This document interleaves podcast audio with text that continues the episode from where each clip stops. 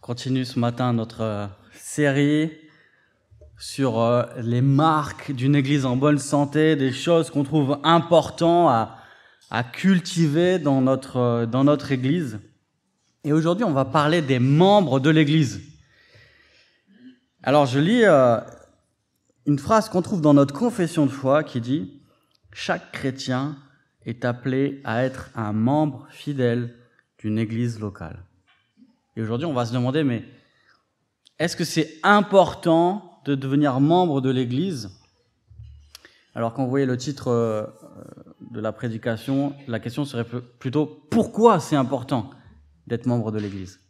Pourquoi c'est important de manifester son, adhésion, de manifester qu'on qu'on fait partie de l'Église? Au fond, c'est ça qu'on dit. Hein. Quand on dit on est un membre de l'Église, on dit on est une partie de l'Église. Quel est le lien entre les membres et l'Église? Et puis, quelle est la responsabilité principale des membres de l'Église? Qu'est-ce que dit Jésus à ce propos? Et puis, pour répondre à ça, il faut bien sûr euh, répondre à la question qu'est-ce qu'une Église et qu'est-ce qu'un membre de l'Église? Ce que je vous propose ce matin, c'est qu'on regarde le texte où Jésus utilise la première fois le mot Église.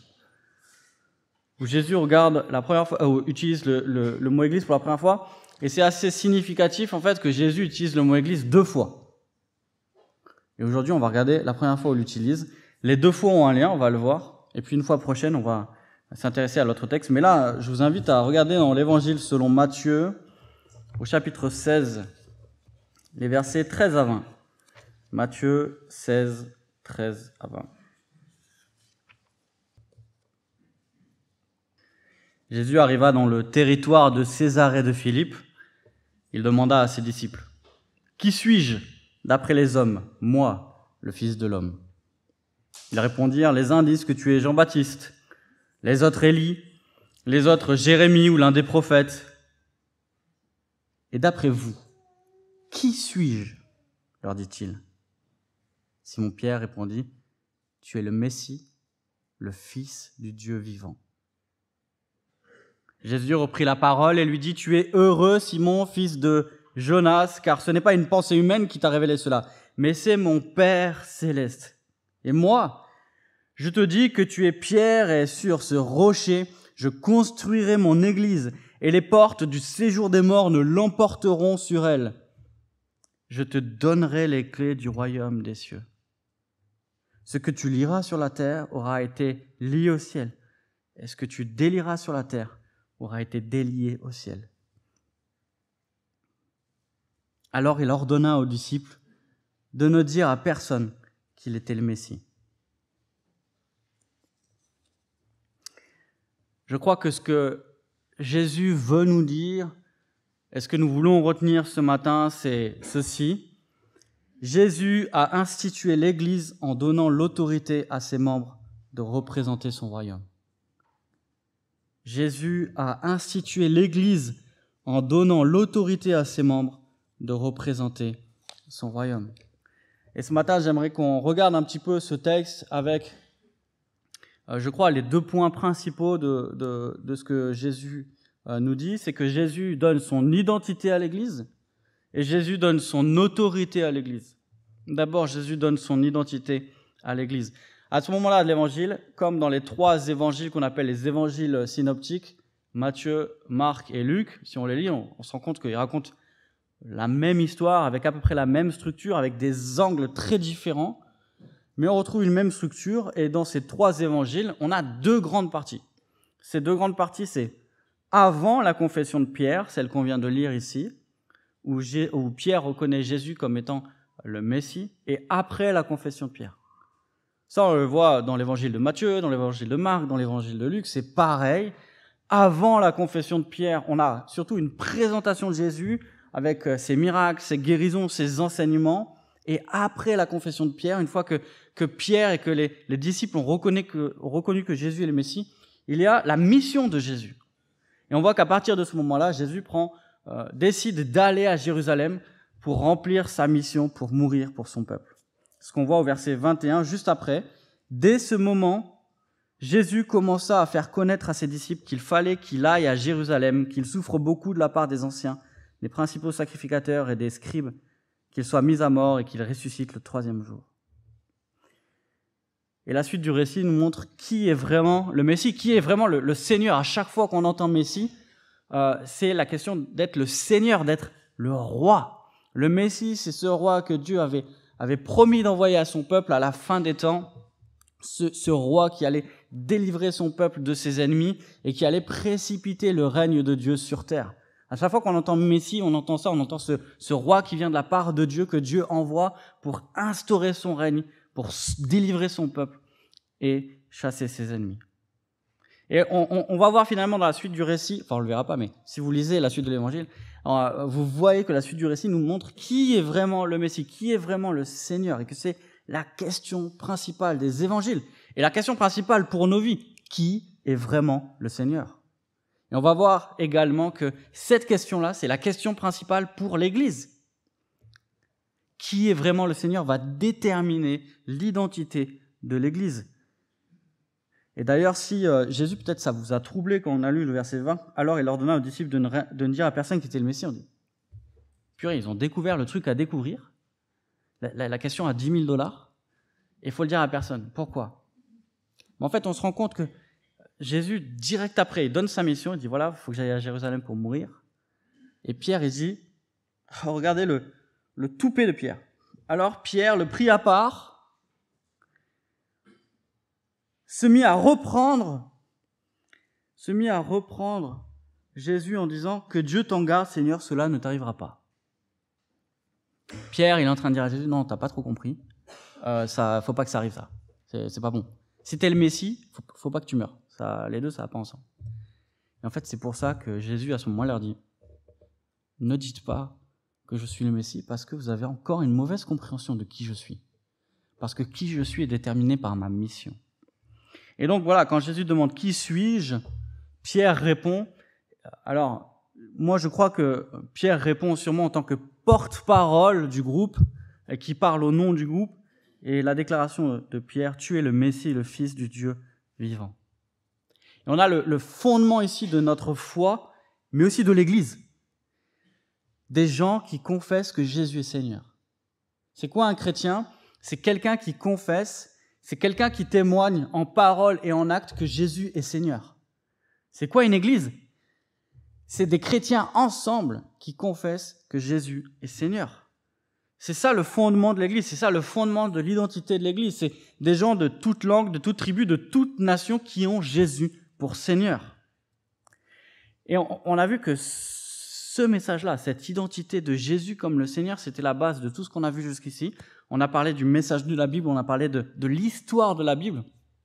Et on a vu que toute la, la Bible converge à révéler la seigneurie de Christ sur toute la création, et en particulier sur son peuple, de Jésus qui se constitue un peuple d'adorateurs qui prépare sa venue en gloire. On a vu que c'était la base de l'évangile, que en Christ, notre Seigneur Dieu est venu réconcilier les hommes pour qu'ils forment un peuple nouveau. Que c'est la base de l'évangélisation, que l'évangélisation c'est proclamer, c'est annoncer que Jésus est Seigneur et, prier pour que Dieu fasse briller l'évangile, cette bonne nouvelle de la Seigneurie de Christ dans les cœurs de ceux à qui on parle. On a vu aussi que c'était la base de la conversion. La base de la conversion, c'est la repentance, se détourner de son péché et s'attacher à Christ, notre Seigneur, par la foi. Et on voit aujourd'hui que c'est la base de l'Église, que Dieu rassemble, que Dieu est en train de se constituer un peuple nouveau de tous ceux qui professent, de tous ceux qui proclament, de tous ceux qui reconnaissent et témoignent que Jésus est Seigneur. Et donc voilà, c'est la, question la plus importante à poser à quelqu'un qui veut rejoindre l'Église, c'est demander qui est Jésus selon toi? Qui est Jésus selon toi? Et là, on est non seulement un moment charnière de l'Évangile, mais on est un moment charnière de l'histoire de l'humanité. Où par cette confession, avec cette confession, Jésus est en train d'ouvrir une ère nouvelle, l'ère du nouveau peuple de Dieu qui reconnaît Jésus comme Seigneur. Et cette œuvre-là, cette, cette Église que Jésus est en train de constituer avec tous ceux qui le reconnaissent comme Seigneur, c'est, on le voit, Jésus nous le dit, une œuvre surnaturelle. Tu es heureux, Simon, fils de Jonas, ce n'est pas une pensée humaine qui t'a révélé cela, mais c'est mon Père céleste. Et dès ici, et dès avant en fait, quand on a vu le message de la Bible, mais ici dans l'Évangile, on se rend compte que l'Église, c'est vraiment le, le, fruit de l'œuvre surnaturelle de Dieu qui est en train de rassembler des hommes et des femmes de toute tribu, de toute langue, de toute nation autour de son Messie. Et Jean nous dit euh, dans son évangile que nous, devenons enfants de Dieu non par la volonté de l'homme, mais par la volonté de Dieu. En, acte 2, qu'est-ce que, c'est intéressant de voir le, lien entre la prédication de l'évangile dans les actes et puis aussi l'œuvre de l'esprit. En acte 2, on voit Pierre à la à la Pentecôte qui annonce, c'est un petit peu le résumé de son message, que toute la maison d'Israël sache donc avec certitude que Dieu a fait Seigneur et Christ Jésus que vous avez crucifié. Ça, c'est la fin de son discours, c'est la fin de sa prédication. C'est le message central. C'est voilà, voilà ce que vous devez retenir de tout ce que je vous ai dit aujourd'hui. Il dit ça. Dieu a fait Seigneur et Christ ce Jésus que vous avez crucifié. Jésus est Seigneur. Voilà, voilà le début de, l'Église en acte 2. Et après le discours, on lit, ceux qui acceptèrent sa parole furent baptisés, et en ce jour-là, le nombre de disciples s'augmenta d'environ 3000 âmes. Quelques versets plus loin, on a cette nouvelle vie de l'Église, cette vie de la communauté, cette vie de la nouvelle famille de Dieu, qui dit, ils étaient chaque jour tous ensemble assis au temple, ils rompaient le pain dans les maisons, prenaient leur nourriture avec joie et simplicité de cœur, louant Dieu, trouvant grâce auprès de tout le peuple, et écoutez, et le Seigneur ajoutait chaque jour à l'Église ceux qui étaient sauvés. Est-ce que l'Église grandit parce que les hommes répondent à l'Évangile ou est-ce que euh, l'Église grandit parce que Dieu agit par son esprit et Jésus les ajoute à son Église? Oui. Oui. Jésus ajoute à son Église tous ceux qui reconnaissent Jésus comme Seigneur par la prédication de l'Évangile. Et donc la prédication que Jésus est Seigneur et la reconnaissance par la repentance et la foi que Jésus est Seigneur, c'est ça qui fait que Jésus est en train de, de rassembler, de rassembler un peuple nouveau, un troupeau. C'est l'image que nous donnent euh, les prophètes de l'Ancien Testament, que le Messie, ce sera à la fois ce roi, mais aussi ce berger qui vient rassembler le troupeau de Dieu autour de lui.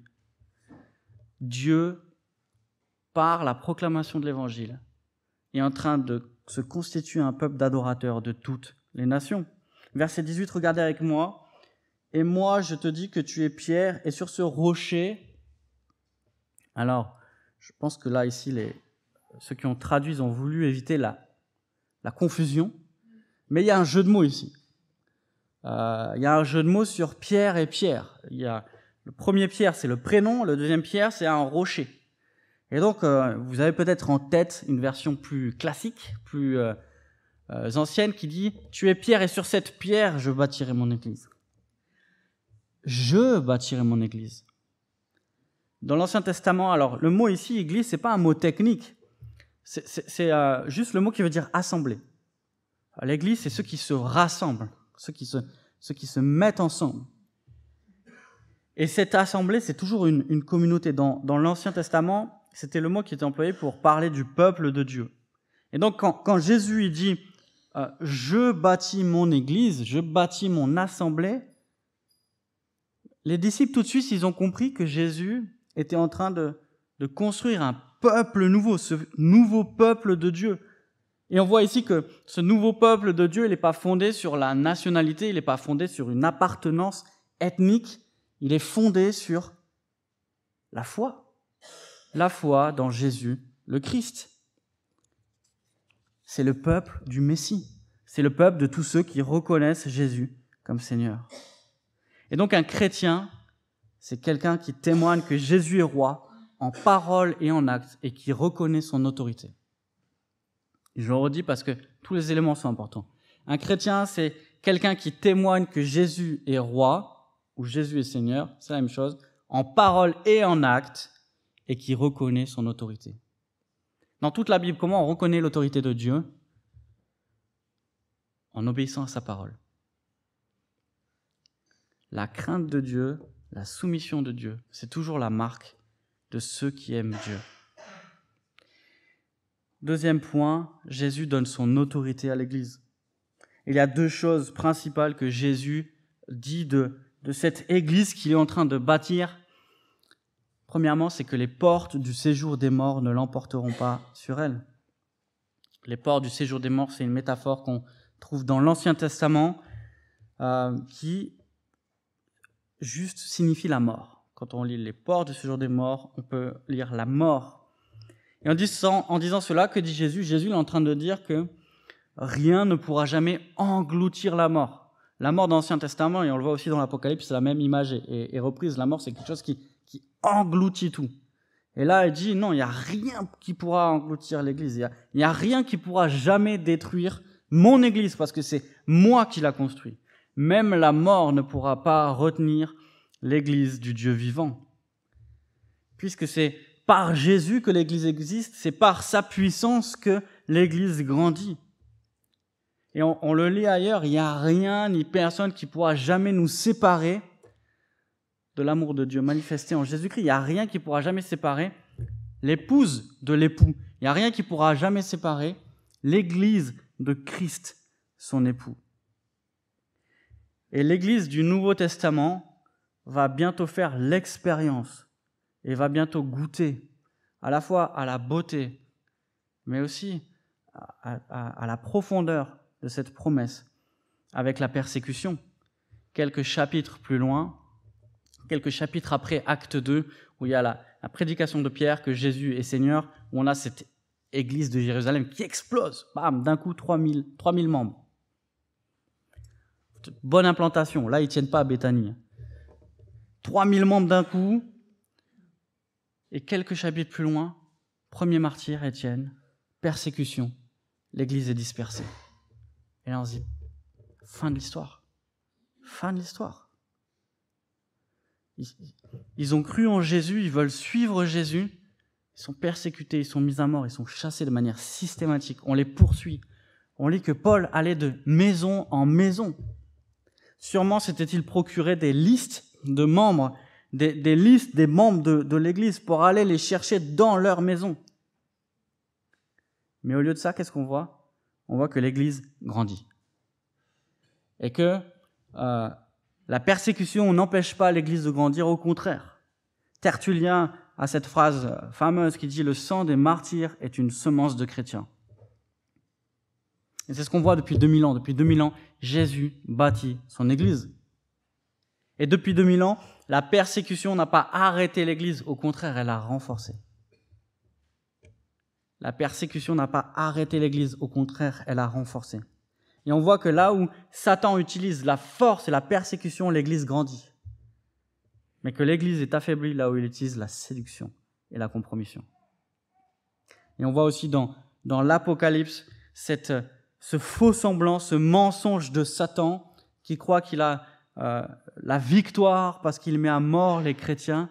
On a ce paradoxe de la victoire de l'agneau. C'est l'agneau immolé qui a la victoire et qui siège sur le trône.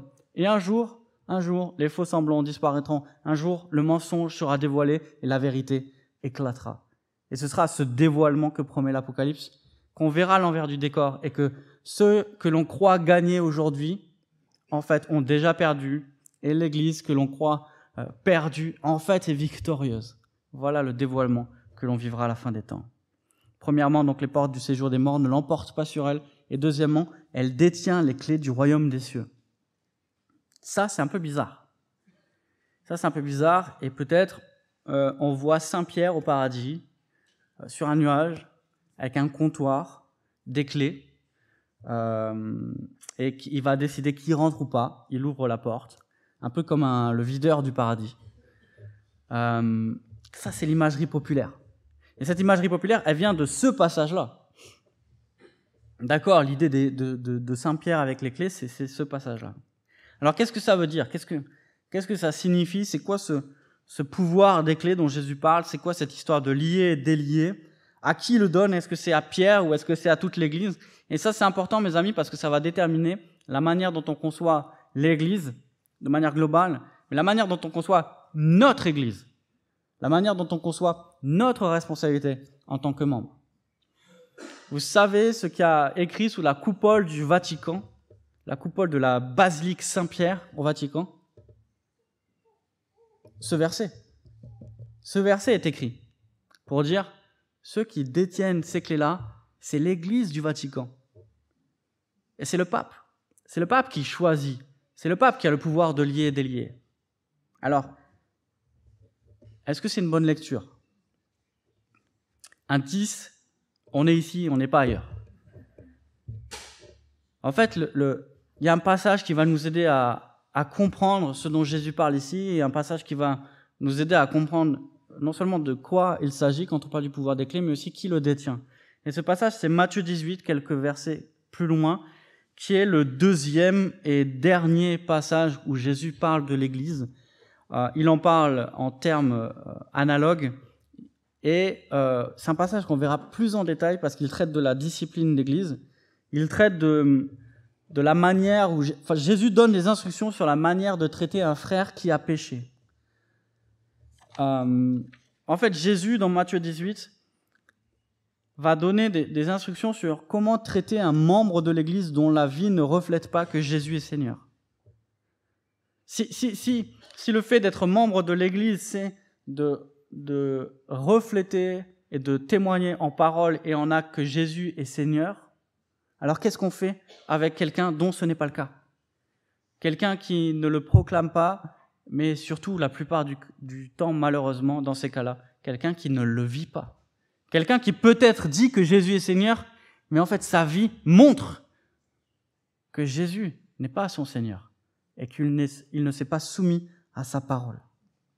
Alors il y a tout un, processus, un processus de grâce où, où euh, le but c'est de ramener le frère qui a péché, le but c'est de ramener celui qui a péché près de Dieu.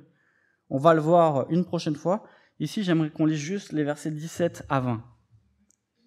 S'il refuse de les écouter, donc on est là à la fin du processus, s'il refuse de les écouter, dis-le à l'Église. Et s'il refuse aussi d'écouter l'Église, qu'il soit à tes yeux comme le membre d'un autre peuple et le collecteur d'impôts. Qu'est-ce que ça veut dire? Qu'il soit à tes yeux comme le membre d'un autre peuple et le collecteur d'impôts. Qu'il soit à tes yeux comme quelqu'un qui ne fait pas partie du royaume, comme quelqu'un qui n'est pas membre de l'Église. Je vous le dis en vérité, tout ce que vous lirez sur la terre aura été lié au ciel, et tout ce que vous délirez sur la terre aura été délié au ciel. Je vous dis encore que si deux d'entre vous s'accordent sur la terre pour demander quoi que ce soit, cela leur sera accordé par mon Père céleste. En effet, là où deux ou trois sont assemblés en mon nom, je suis au milieu d'eux. Là où deux ou trois sont assemblés en mon nom, il est en train de parler de l'Église. Il est en train de parler de ceux qui se rassemblent au nom de Christ, de ceux qui se rassemblent en disant que Jésus est Seigneur. Qu'est-ce que dit Jésus? Il dit, là où, là où vous êtes rassemblés ensemble en mon nom, dans l'Église, je suis au milieu de vous, et l'autorité que vous avez, c'est mon autorité. Et l'autorité, c'est quoi? Ben c'est ça, c'est l'autorité des, clés. Voilà l'autorité de l'Église, voilà le, pouvoir des clés. C'est établir qui fait partie de l'Assemblée. Qui fait partie de l'Assemblée? L'Église est chargée par Christ d'affirmer ou d'infirmer la profession de foi d'un chrétien. L'autorité, la première autorité de l'Église, la première autorité des membres de l'Église, notre première autorité et notre première responsabilité, c'est de s'assurer que le témoignage de l'Église est préservé. C'est de s'assurer que tous ceux qui se disent membres de l'Église, eh bien, vivent, témoignent en parole et en acte que Jésus est Seigneur. Alors, quand je dis membre de l'Église, euh, de quoi on parle? Ça peut prêter à confusion, surtout en France, en fait, où quand on entend membre, il y a aussi la question de l'association. Est-ce que le membre de l'Église, c'est membre de l'association? Est-ce qu'on peut être membre de l'Église sans être membre de l'association Enfin bref, c'est un peu, un peu bizarre. Et cette confusion, on l'a pas euh, partout également. J'étais il y a quelques mois donc aux États-Unis, on avait des frères de, Belgique, des frères de Canada, des frères du Togo, euh, des frères suisses. Et en fait, en parlant avec eux, on se rend compte, ben, euh, cette confusion-là n'est pas dans tous les pays, euh, merci Seigneur. Mais notre confession de foi lit, et justement notre confession de foi qui a été rédigée avec des frères de plusieurs pays, écoutez la manière dont on l'a formulée. Le membre manifeste son appartenance à l'Église locale par son adhésion officielle. Par son adhésion officielle. Qu'est-ce que ça veut dire? Ça veut dire que d'une manière ou d'une autre, quelle que soit la forme que l'Église choisit, ou quelle que, quelle que soit la forme que l'Église a, en fonction soit de ses lois, soit de ses préférences, il doit y avoir un moyen formel d'identifier qui est membre de l'Église et qui n'est pas membre de l'Église. En France, euh, on a l'obligation d'avoir une association, et donc il est plus commode de ne pas séparer, d'avoir deux listes séparées avec les membres de l'association et les membres de l'Église d'un autre côté. On dit seulement, bah, les membres de l'association, ce sont les membres de l'Église. Et voter quelqu'un qui rentre comme membre de l'Église, eh bien, il rentre dans l'association.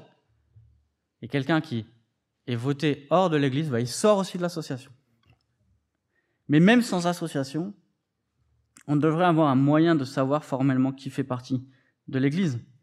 C'est ce qu'on lit dans 1 Corinthiens 5, où euh, Paul parle aussi d'un processus de discipline, euh, où il reprend l'Église de Corinthe justement parce qu'elle n'a pas exclu le membre qui fait n'importe quoi.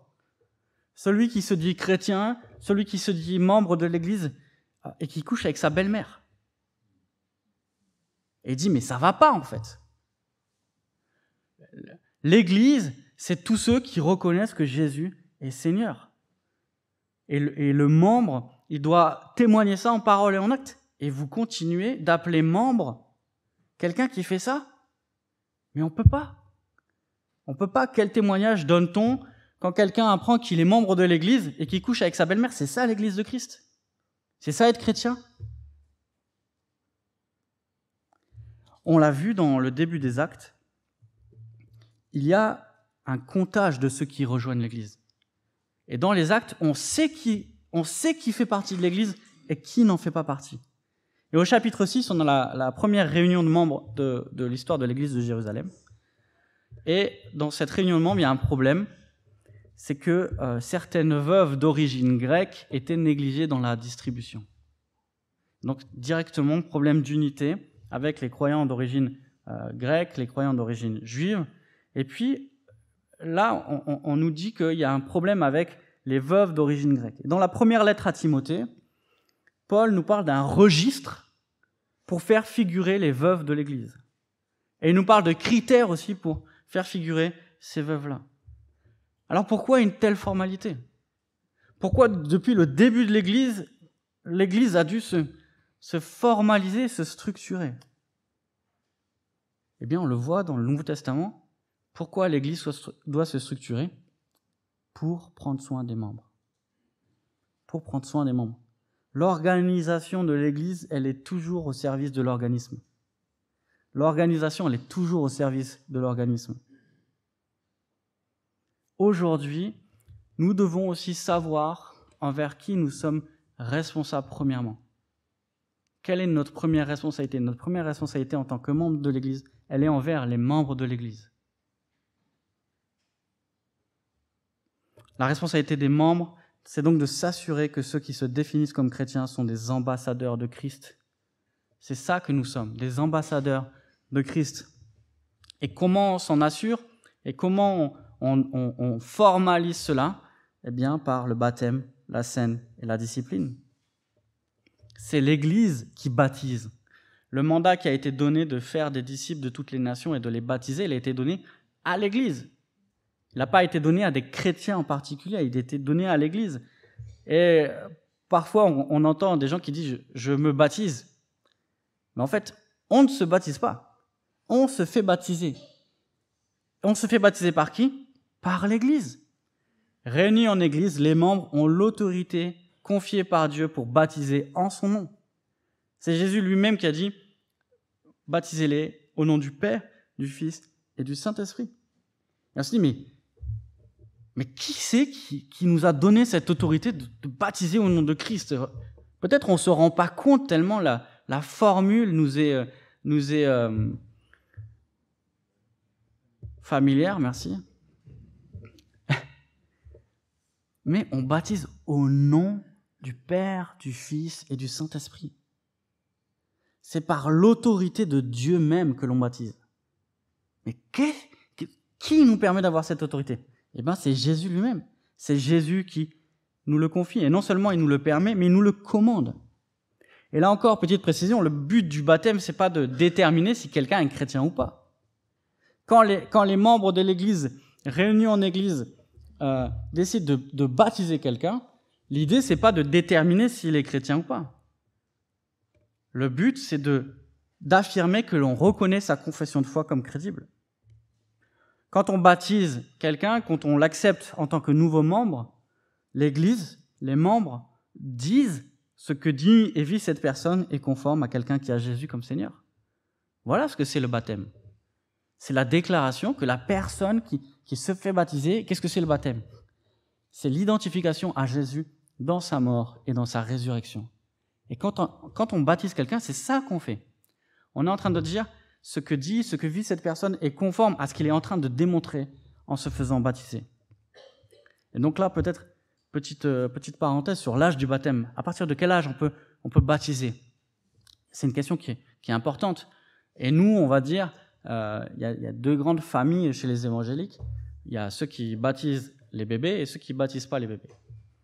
Euh, nous, on baptise pas les bébés. Nous, on baptise, on est ce qu'on appelle des professants. Qu'est-ce que ça veut dire? Ça veut dire qu'on baptise ceux qui font profession de foi. Et la question, c'est juste ça alors. C'est à partir de quel âge on reconnaît que l'on peut porter du crédit en notre âme et conscience, parce que c'est notre responsabilité, c'est notre responsabilité devant Dieu de déclarer en baptisant quelqu'un son témoignage est crédible. À partir de quel âge on peut faire ça? Je ne vais pas vous donner d'âge, j'ai une petite idée. Euh, mais en fait, c'est ça la question, c'est à partir de quand la profession de foi de quelqu'un est crédible? Est-ce qu'il peut être chrétien avant? Oui. Est-ce que quelqu'un peut se convertir à 5 ans? Mais oui. Dieu peut le sauver à 5 ans, il n'y a aucun problème.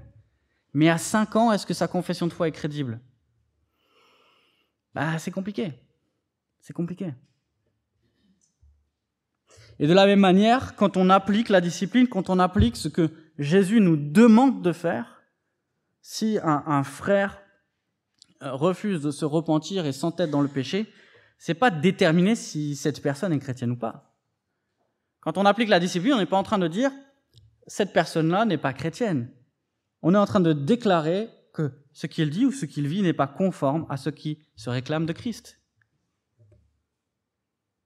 Appliquer la discipline, c'est protéger le témoignage de l'Église. Et c'est même, en fait, aimer la personne c'est arrêter dans le, dans, le fait de le conforter que c'est OK de dire que Jésus est Seigneur et de vivre comme il vit.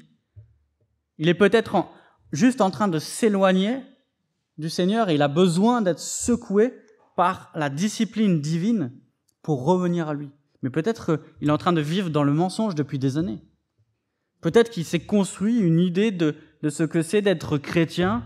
Et puis, euh, être chrétien, c'est euh, avoir la foi, et puis avoir la foi, c'est croire que Jésus est Seigneur, mais ça change pas grand-chose, et puis je peux continuer ma vie.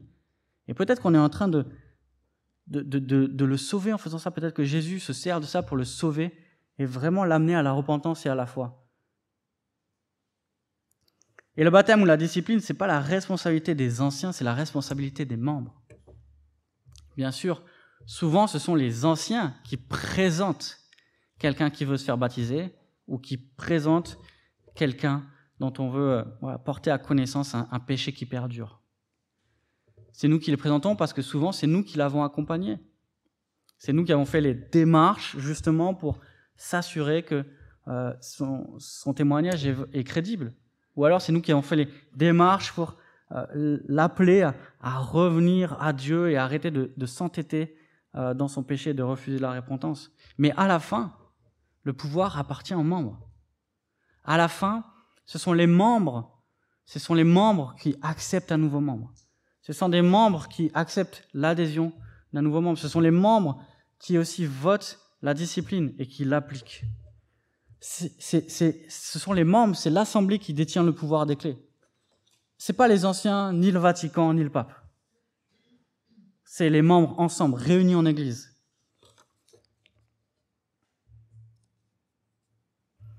si Jésus donne son identité à l'Église, et si Jésus est en train de rassembler un peuple euh, de gens qui proclament qu'il est Seigneur, alors la responsabilité première des membres, la, responsabilité première de l'Église, c'est de le représenter. Notre mission en tant qu'Église de Christ, elle est liée intimement à l'identité de Christ. La mission de l'Église, c'est de proclamer que Christ est le Seigneur. L'Église, c'est comme une, une ambassade qui reconnaît les citoyens de son pays. L'Église, c'est comme une ambassade du royaume qui reconnaît les membres du royaume. Jésus a institué l'Église en donnant l'autorité à ses membres de représenter le royaume. Et un grand pouvoir implique de grandes responsabilités. Et donc le fait d'être membre me donne des responsabilités envers les autres membres. Des responsabilités particulières que je n'ai pas euh, avec ceux qui ne font pas partie de l'Église. Et encore une fois, ça ne veut pas dire qu'on ne les aime pas. Ça ne veut pas dire qu'on euh, ne va pas faire des choses pour ceux qui ne font pas partie de l'Église. Mais comme dit Paul à Galate, aimez tout le monde, surtout les frères dans la foi. Et notre vision de l'Église, elle va déterminer aussi notre vision d'être membre et d'être en Église. L'Église, c'est c'est pas un club. L'église, c'est pas un club. L'église, c'est pas un club où euh, on organise des activités, et puis c'est sympa de venir, et puis on se divertit, puis on est bien ensemble. L'église, c'est une ambassade où chacun a une responsabilité de veiller sur l'autre. L'église, c'est pas un prestataire de, de service.